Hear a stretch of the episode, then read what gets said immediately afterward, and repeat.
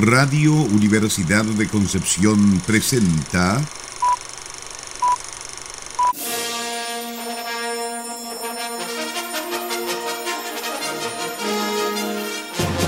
De película.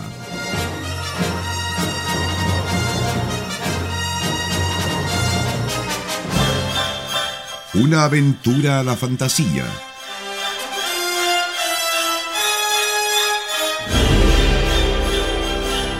un paseo por las imágenes que guardan tu memoria.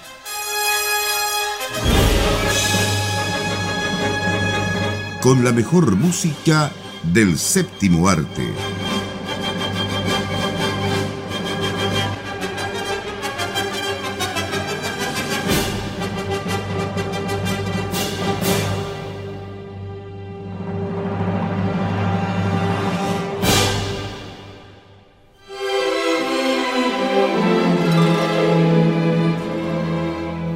Buenas tardes y bienvenidas y bienvenidos nuevamente a De Película de Radio Universidad de Concepción. Como siempre, eh, junto a la Kinky, perdónenme, pero primero va a ir ella y después ustedes. Ni siquiera levantó su cabeza frente a, a ese comentario. ¿Cómo están Nicolás y Sarita? ¿Cómo están, chiquillos? Me siento perturbada. Yo, yo me siento angustiado. Angustiado. Sí, porque esperaba que ya entráramos en época navideña, pero Sara se niega. En cualquier momento, cuando menos lo En, en esperes. cualquier momento voy a empezar a poder empezar a Esa despotricar es la, la guerra psicológica. para, para que me desate cuando empecemos a hablar de Navidad. Justamente. Bueno, hoy día no- justamente no, no vamos a ver la película navideña aún en nuestro programa, pero ya se vienen, se vienen, ¿cierto?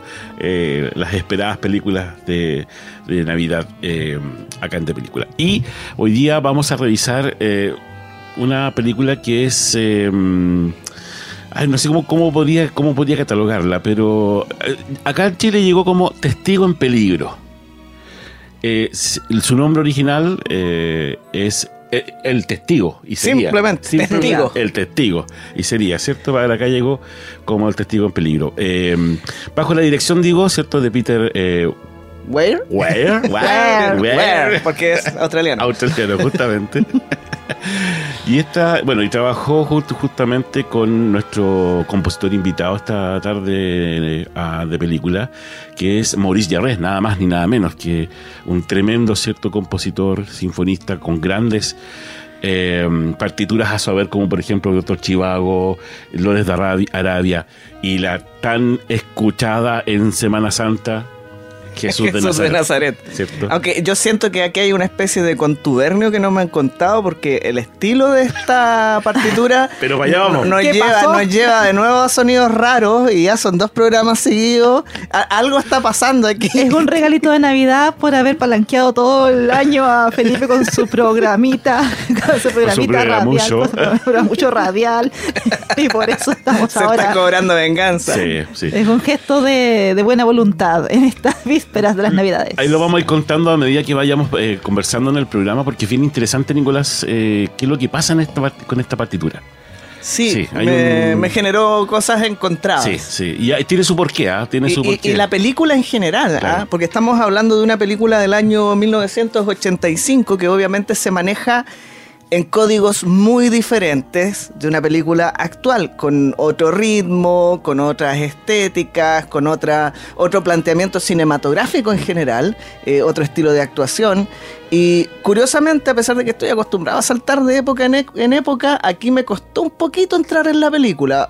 Después de una, una primera media hora ya estaba como bien, ya, ya, ya, me- ya volví a los 80. Pero, pero curiosamente me costó y creo que la banda sonora fue una de las cosas que tal vez me, me retuvo ahí todavía demasiado pegado en el cine actual, ¿cierto? Y, y- y me y, consiguió, digamos, que se me dificultara este, este acceso a la ficción de la película.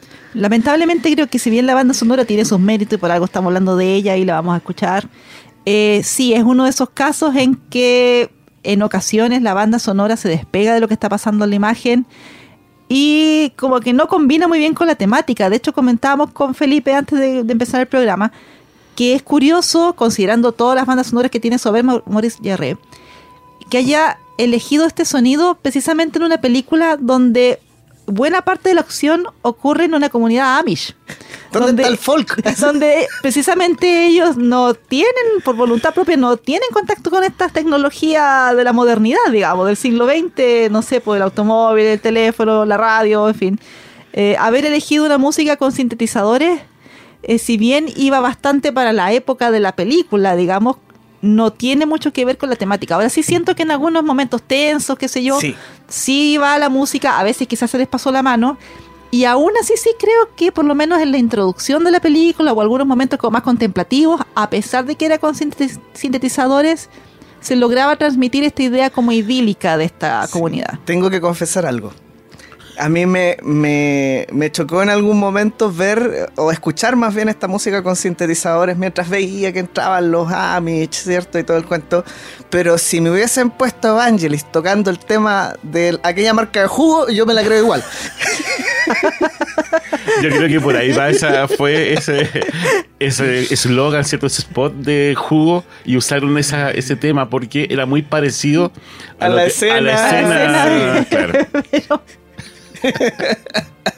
o de que pedir auspicio, yo creo, a esta altura No lo, no lo Sí. mencioné, no lo mencioné. Pero Sí. todos sabemos de qué marca de jugo hablamos. pero claro, porque en realidad fue un ícono dentro, digamos, de todo lo que era el, el, eh, los eslogans, ¿cierto? Y, la, y, y- y el- La La publicidad, publicidad la de ese publicidad en Chile, claro, digamos. Chile, Oye, claro. a- pero a propósito de icónico, más allá de estas críticas, digamos, hacia la eh, del despego de esta banda sonora respecto de lo que nos muestra la, la película en cuanto a imágenes, a escenarios, de todas maneras hay una música en particular que tiene que ver con las escenas de tensión que se ha vuelto también en un ícono sonoro para representar ese tipo de escenas y que aquí aparece dos, tres veces y que uno la identifica de inmediato. Yo ni siquiera me acordaba que era parte de esta película.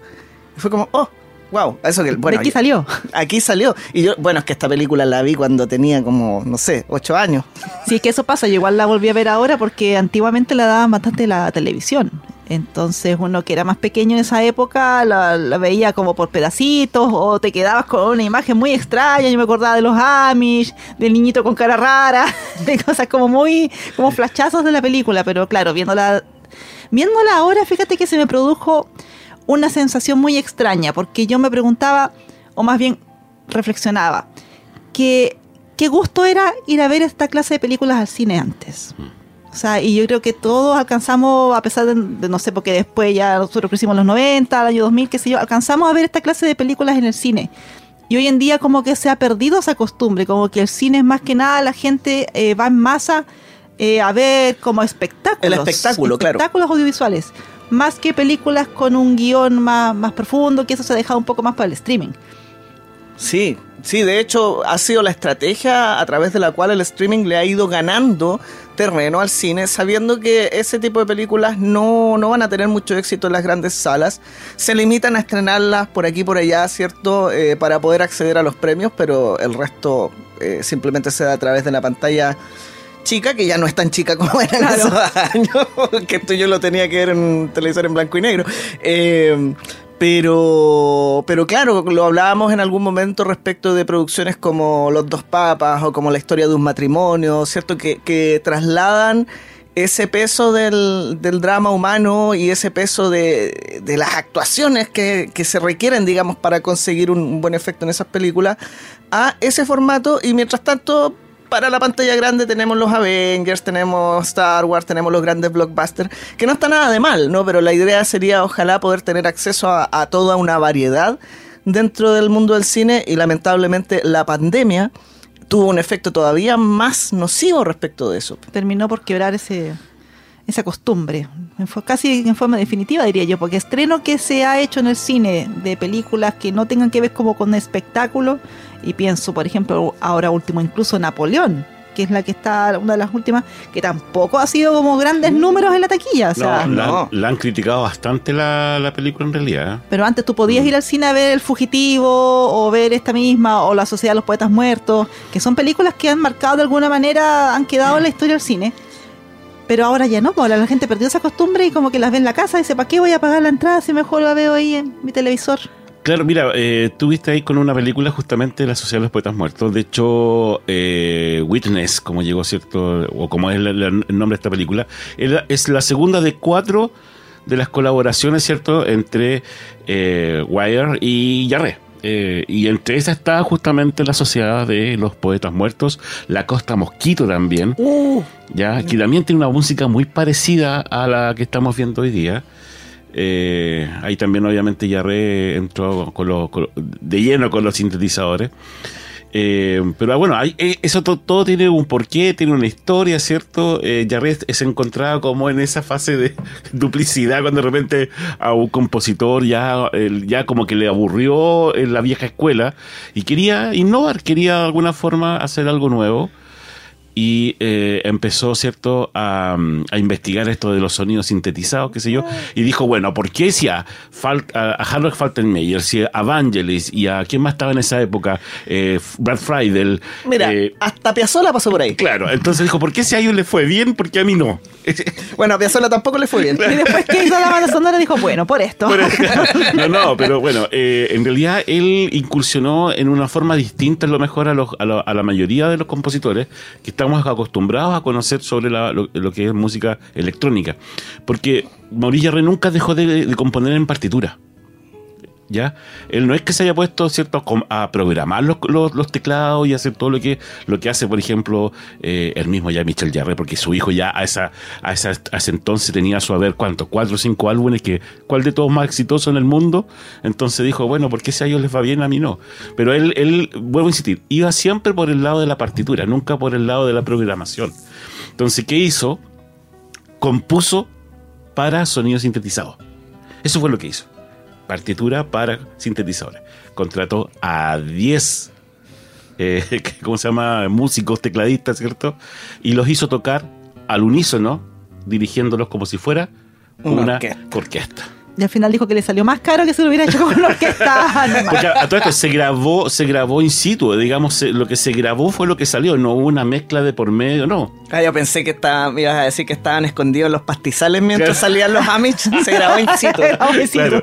No, me refiero a que ya, me refiero a que digamos no hay no había una una obviamente hay una postproducción de sonido detrás, pero a lo que voy en el momento de grabar fue lo que salió en Claro, el si alguien se equivocó, hacemos otra toma y Claro. No hay pistas No, no, tomadas no, aparte, no.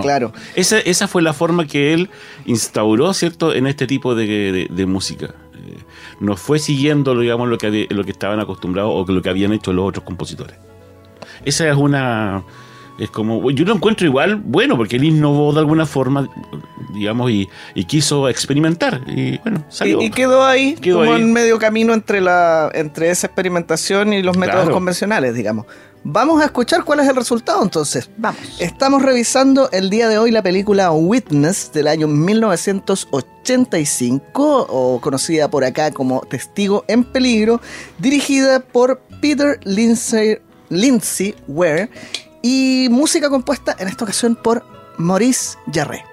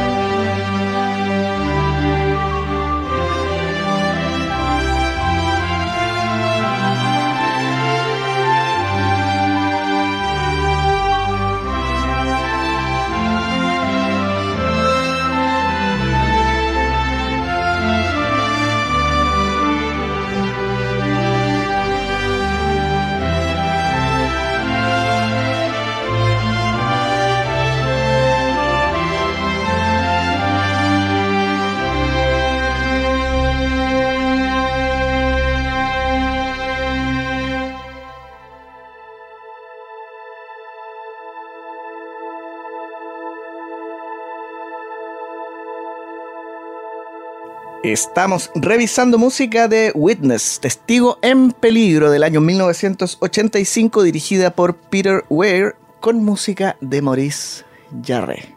Sigo esperando que aparezcan los músicos en algún granero escondido. Yo creo que una, una de, la, yo creo que de, la- de las, eh, de los tracks icónicos de esta, de esta banda sonora, sí o sí, es de la escena esta cuando están construyendo el granero. Sí, Sí. es que la escena en sí misma Sí, es icónica. Es icónica, claro. Claro que sí. Y después, a los años, eh, hizo una versión orquestada de esta de esa pieza musical.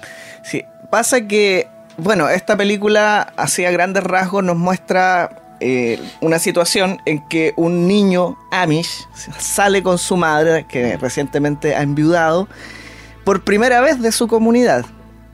Y, como la ley de Murphy opera aquí y en todos lados del mundo, es testigo de un asesinato y se encuentra metido en una trama de corrupción de la propia policía.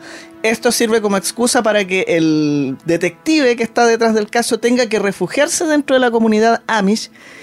Y eso sirve para mostrar algo que en realidad a esas alturas era desconocido y que hacía muy interesante además la película. O sea, acá en Chile probablemente poco habíamos oído hablar de los Amish o los cuáqueros o, los menonitas, que son otro tipo de, grupo, ¿cierto? Que tiene otra- otras costumbres, un poquito, aceptan un poquito más la modernidad pero eran como una especie de secta misteriosa, esas cosas que generan una cierta fascinación. ¿No? Es, eh, así era como, como se les veía de afuera, porque se les desconocía. Y esta película se atreve a mostrarlo desde dentro y mostrarlo también desde, desde sus miserias, digamos, como este excesivo conservadurismo que también tiene sus efectos, nunca lo demonizan en todo caso, y también desde sus virtudes, por ejemplo, cómo se las ingenian para vivir en este mundo sin tecnología, para vivir en comunidad, ¿cierto? Eh, y para hacer este tipo de obras que son reales, porque eh, eso de construir un granero en un día es algo que realmente se hace en las comunidades Amish, y son maravillosos carpinteros, aprende desde niñito. Bueno, y esa escena también sirve para mostrar las dotes de carpintero del protagonista de Harrison Ford. Sí, que me dio mucha risa eso. porque es como ¿Usted sabe carpintería? Bueno. bueno, un poquito. Un poquito salga allá. Bueno, para que le contemos a los auditores, de hecho, él comenzó como carpintero, ¿cierto? En los estudios, ahí, ahí lo, lo, lo encontraron y lo hicieron actuar. En una prueba de cámara Ah, para... Sí. Sí, le dije, usted es muy bonito para seguir eh, trabajando ahí de carpintero. O más bien, usted actúa. ¿Por qué está de carpintero? claro, una cosa así. Eh, sí, en realidad eh, fue conocer un poco más sobre esta, mm, llamémoslo así, cultura que está Sí. arraigada dentro de otras, digamos, que son un poco más abiertas, ¿cierto? Me, me- me causaba igual, o en ese momento, en- yo creo que hace unos años cuando vi la película de era más chico, me llamaba la atención eso, lo que significaba el que la gente turista llegara al pueblo Amish. Y le Empezar a tomar fotos. Claro. Claro, sí, o sea... Pero uno no, no hace eso cuando va al extranjero, así a, a- a Machu Picchu, a- al Amazonas. Yo creo que el turista promedio probablemente Pero hace muchas sí. Cosas no que uno, pero claro, uno, uno, claro, puede hablar por uno mismo, Claro. pero el turista promedio sí es, es otra Sí. clase de animal que anda ahí dando, pululando por la Otra fauna. otra fauna. Una fauna paralela. Una fauna paralela que sí, que se expande por los distintos rincones del mundo. De forma preocupante, además. de forma preocupante, pero es interesante, como bien mencionan ustedes, que esta película muestra este contraste entre dos culturas. O sea, y cómo ay, un día cualquiera en Filadelfia un niño ve un asesinato de la nada. eh, y cómo eso afecta también la comunidad, porque estamos hablando de este tema de un crimen, que está la policía, que está, bueno, le pusieron testigo en peligro, porque en realidad al estar también la corrupción policial, el peligro que significa también para el mismo detective. po. Y todo este tema de las armas, de quitarle la vida a otro ser humano, en fin, que va muy en contra de la cultura Amish. Eh, y cómo ellos se ven enfrentados, eh, están obligados en el fondo a enfrentarse a este dilema. Y cómo lo pueden resolver mediante sus propias costumbres. Pues yo creo que este Claro. también es uno de los grandes dilemas. O sea, y de hecho se lo plantea en un momento el abuelo, el niño. O sea, eh, tienes que aprender que no, no hay solamente una manera de resolver las cosas. Pues tienes que encontrar la manera de resolverlo usando nuestras costumbres. Claro, y también esa idea de que eh, ya tuviste contacto con algo de allá afuera, ya estás impuro, lo digo bien entre comillas, porque en, en el fondo es eso de lo que fuiste testigo o en el momento en que tomaste un arma y reflexionaste sobre eso, ya es algo que entró en tu vida. Te contaminó. Claro, claro. Y, que, y que va a, a entrar a través de ti a nuestra comunidad. Y hay una, un- una conciencia súper fuerte de eso y un choque cultural que aquí me gusta mucho cómo se plantea, porque es muy natural, por así decirlo, eso de que Harrison Ford, su personaje John Book, se ponga en una actitud un poco agresivo-pasiva, ¿cierto? Esto de que en realidad yo no quiero, yo sé que aquí me están cuidando, yo sé que tengo que ser agradecido, pero por Dios que me siento incómodo, entonces de repente eh, es un poco irónico, qué sé yo, como, como tratando de desahogarse haciendo el menor daño posible y en algún momento se la devuelven también. Claro, Claro. La incomodidad empezó incluso es, eh, en los pantalones, porque de ahí, digamos, que le, que- Claro. le quedaban cortos, ¿cierto? Y chico, a lo mejor. Bueno, pero no, eh, hablando, hablando en, en serio, claro, el choque cultural entre, entre un policía, afortunadamente, que le gustaba la verdad, ¿cierto? La justicia, qué sé yo. Yo, yo, yo de repente veía y, y- y veía al, al Decker. No sé por qué. veía a Decker, veía ¿cierto? a Han Solo, A Jack Ryan. a Jack Ryan. que son los papeles que le daban a Harrison Ford, claro, a finales de los 80 y desde toda la década de, los 90, que fue una maravilla. Claro, claro, que sí, yo creo que estaba ahí en la cúspide de su, de su carrera, ¿cierto? No, la cúspide fue cuando fue presidente. Ah, el avión presidencial. Oye, también una buena partitura que de repente éramos. Vamos a tener que hacer un ciclo de Harrison Ford. Harrison Ford. ¿Cierto? ah? Sí, Harrison Ford No sé, me, hiciste, me hiciste recordar esa película que estaba en algún cajón de mi mente. Pero era un presidente de acción. claro, Oye, claro. y eh. con, un, y con un, mal- un villano como Gary Oldman, así lo sea. No, tremendo. Tremendo, Tremendo. Ya saben que me voy, voy a ver películas de Harrison Ford. El nuevo novio de Sara. Eh, No, claro. No, ese, ese, ese es uno de mis padres. Claro, es Sugar Daddy de la Sara. No, no, ese, ese le corresponde a mi El- madre. el- Yo el- nada que ver. El padre de Sugar, como decían en, en Barbie. Claro, el Barbie. Ah, de veras. Oye, y con respecto a, a Peter Weir, eh, tiene varias películas a su haber que son reconocidas. Recién ustedes mencionaban eh, La Sociedad de los Poetas Muertos, que también marcó época. Yo creo que a esta altura se la puede criticar bastante en todo caso en una nueva lectura, pero, pero marcó época sin duda. Luego The Truman Show, eh, Master and sí. Commander, que también Sí. elogiamos bastante acá en el programa en su momento. Está el podcast por ahí, ¿cierto? Hace como tres temporadas atrás. En un 21 de mayo la vimos. Sí. Y, y que lamentablemente, pese a ser una excelente película, quedó como un poquito eh, bajo la alfombra porque le tocó una competencia un poco fiera en ese entonces. Pensé que iba a decir que porque estaba Russell Crowe. Eso mismo ya pens- pensé yo. No, no, pues Russell Crowe no hace la película. Eh, y, y lamentablemente, pese a, y pese a The Truman Show, incluso que es una película muy elogiada, nunca consiguió un Oscar. De hecho, el único Oscar que Peter Weir tiene es un Oscar honorífico que le entregaron el año pasado. Entonces, al menos sí la academia se toma la molestia de reconocer que aquí hay un director que ha hecho historia, que ha marcado épocas en la historia del cine, que ha sabido evolucionar con el cine, que es algo muy importante, que ha sabido decir cosas a través de sus películas y que lamentablemente como se trata de un premio de la industria, para la industria estadounidense, y estamos hablando de un australiano, Claro, no, no tiene mucha, No, mucha llegada ahí. sí, sí. Estaba leyendo incluso, eh, volviendo un poco a, a nuestro invitado que es ya, eh, ya iba a decir, que es Mauricio Yarré. Historia de la vida Sin para Mauricio. Guerrero. oye, a todo esto ya Michel no quería saber nada de su padre en cuanto a lo que es la parte musical. Trataba de incluso que no lo, no lo emparentaran, pero bueno. Y empezó el papá a hacer música con sintetizador. Claro.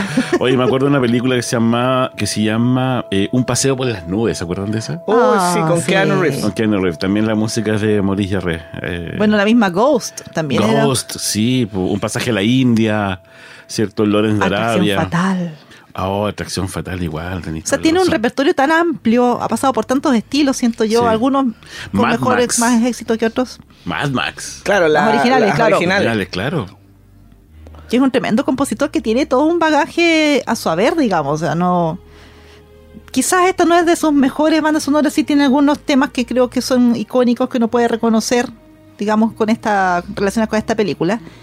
Pero sin duda que tiene unas obras mucho más, más eh, significativa, Significativa, claro. O sea, su, su gran época fueron los años 60. ¿sí? Claro, eh, antes de- Estamos hablando de alguien que obtuvo eh, cuatro Oscars, eh, pensando que ese siempre es un baremo, ¿cierto? Eh, por Lawrence de Arabia, justamente, eh, por Doctor Chivago. También por eh, mm, Pasaje a la India, no me acuerdo cuál fue la otra, la otra película, pero eh, tuvo eh, Pasaje a la India ya es de los 80, pero en el fondo su gran época fueron los años 60 y justamente es una época más sinfónica, obviamente ajustada como al, al estándar de, Alf- de Alfred Newman por aquel entonces. Claro que sí, claro que sí. Y como lo decían al principio del programa, mm, esa característica que tiene también en, en la música de Jesús de Nazaret, de ese, ese chelo que, que lo empieza a tocar y se Y te empiezan los- a parar los pelos. para los pelos, sí. Realmente un compositor que, que claro, está dentro, está en la retina, ¿cierto? Del, del oído.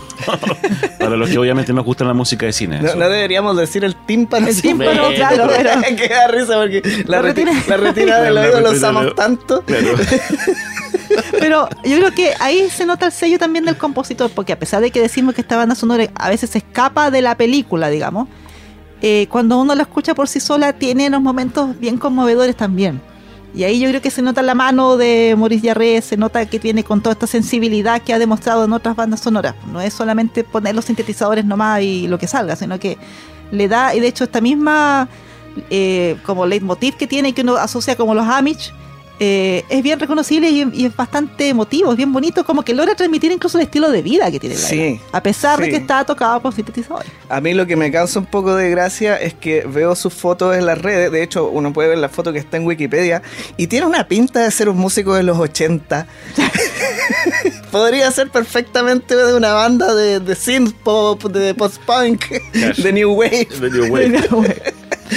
Pero no, pero esa foto debe ser de los 60, fácilmente. Pero capaz que, que si haya querido y lamentablemente tú sabes que por cosas del destino a lo mejor dijo, no, usted tiene que ser un buen sinfonista y, y va a ganar Oscar con eso. o nació en la época equivocada. También la puede época- ser. Claro, pero bueno, tampoco se puede decir que hizo lo que quiso, yo creo, musicalmente. Sí. Bueno, vamos a la música. Estamos revisando Witness o Testigo en Peligro, película del año 1985 dirigida por Peter Weir con música de Maurice Jarre. Esto es de película en Radio Universidad de Concepción.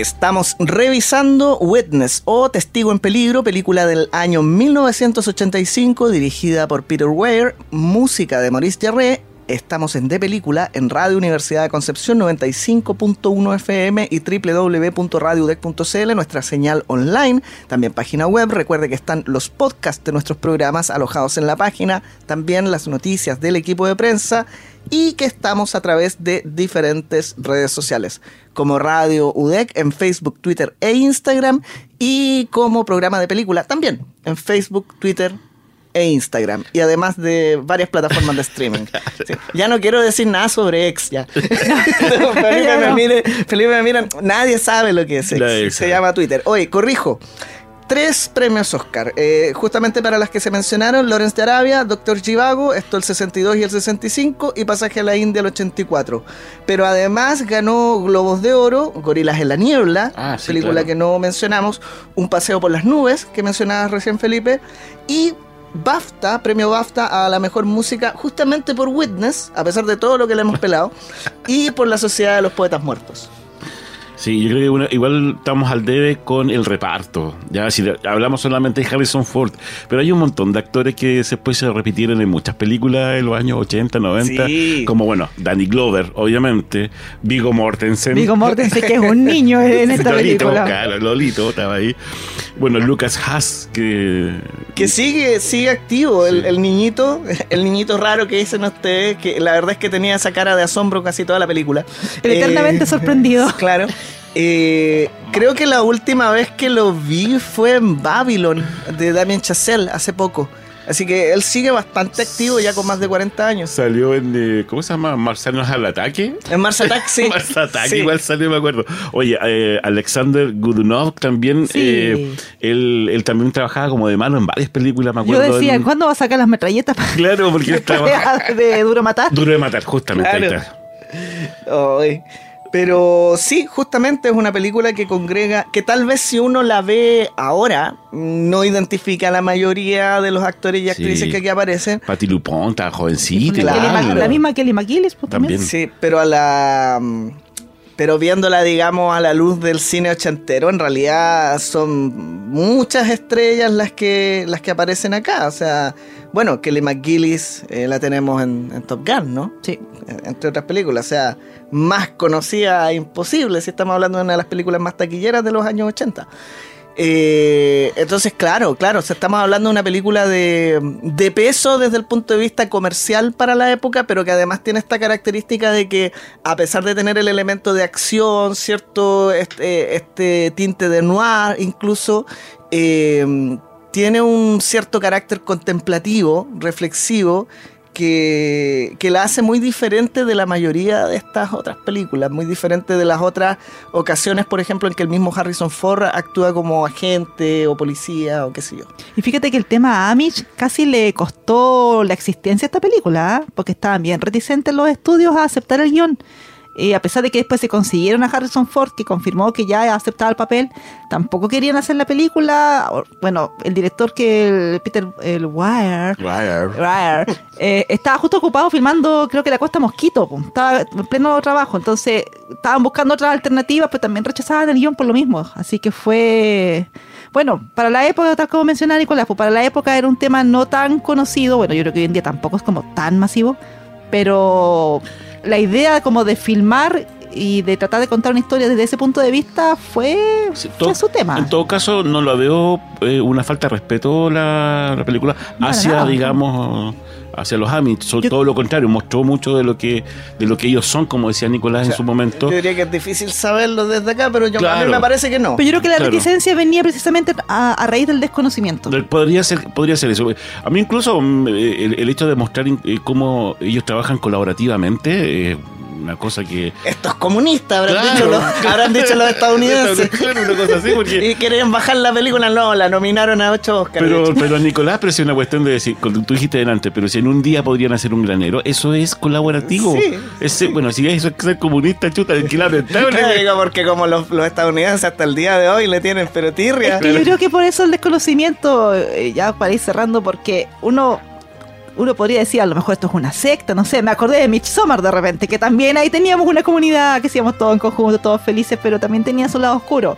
Eh, el desconocimiento te lleva a preguntarte, bueno, ¿dónde me estoy metiendo? Aquí en Chile también hemos tenido comunidades que no vamos a mencionar y que también podría verse idílico y el funcionamiento por detrás era bastante oscuro. Claro. Pero en este caso en particular, por lo menos desde el punto de vista de la película, eh, no, era, no era así. Era de verdad que simplemente tenían, tienen como una, una decisión como comunidad de vivir con ciertos estándares que no se que no se condicen con los estándares, sobre todo del siglo XXI. O sea, ellos quieren, eh, privilegian, por ejemplo, la conversación en persona. O sea, prefieren ir a tu casa, hablar contigo y no estar llamando por teléfono, por ejemplo, o el tiempo en familia, que es como sagrado. O sea, y así un montón de otras cosas qué? ¿Para qué estamos con cosas en el, estilo de vida que tenemos hoy en día? Eso ya quedó como en los últimos. Si te puedo mandar un audio por WhatsApp o un mensaje de texto, pero no me llames. Y mucho menos te dejes caer en mi casa. Claro. Ni siquiera esto podría ser un email, no. No, no, no, no, Para eso está el WhatsApp ahora. Para eso está el WhatsApp. Justamente. Y lo voy a leer bien leído antes de responderte. bueno, yo creo que ya Ya me estoy preparando el espíritu de Grinch para. Sí. iba, a decir, iba, a decir un meme que subí hace un, poco, hace un rato atrás, decir unos días atrás, pero mejor no. Ya, mejor no. mejor no. dejémoslo ahí. Dejémoslo, ahí. Ya. Eh. ¿Qué viene, Sarita? Porque Nos falta más, más, estilo de vida contemplativo, parece que estamos terminando el año. Eh, sigue más programación en Radio Universidad de Concepción, 21 horas viene Nicolás Masquerán otra vez, pero seguimos con el ciclo... Así es, y en esta ocasión con música de Fernando Lillo. Oh, ah. Fernando Lillo, que también tiene un programa en Radio Universidad de ah, Concepción. Eh, y, domingo, mañana domingo. mañana domingo vamos también con una música de película, de hecho voy con... Maurice Terre, no. No, con Wendy Carlos. Ah, mira. Oh. Sí, sí. Así que voy con ella, con, con él, con ella, no sé. bueno, pero no, porque en ese tiempo era Wendy Carlos. Era Wendy, Carlos, sí, con ella, sí. no confundir con Wendy Zulka. No, no, no, no. Eh, Walter Carlos y Wendy Carlos son la misma persona. Sí. Eh, así que voy con justamente con ella el, este fin de semana. Perfecto. Súper. Entonces nos volvemos a encontrar, seguimos aplazando la Navidad, pero quédese con nosotros. sí, ya viene. No, sí, ya viene, ya Echamos campanitas. Y, aparte ya se siente el calor. Sí, bueno, aparte del, del de película, eh, no sé, ¿tu programa también va a especial en algún momento o, no Vamos a pedirle al Grinch que haga, por favor, un programa especial, de, Navidad, ya, navideño del Departamento de Música. Ya. ya. ya lo puse buen aprieto. Ya, no están apurando aquí, no están echando el estudio, ya, ya vamos. Ok. chao, chao. Chao, chao. Chau. Radio Universidad de Concepción presentó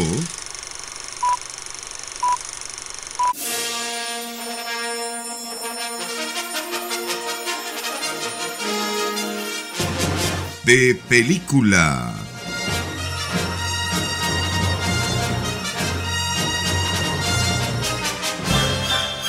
Una aventura a la fantasía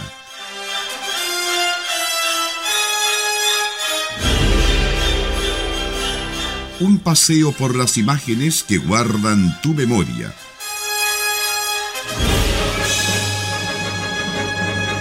Con la mejor música del séptimo arte.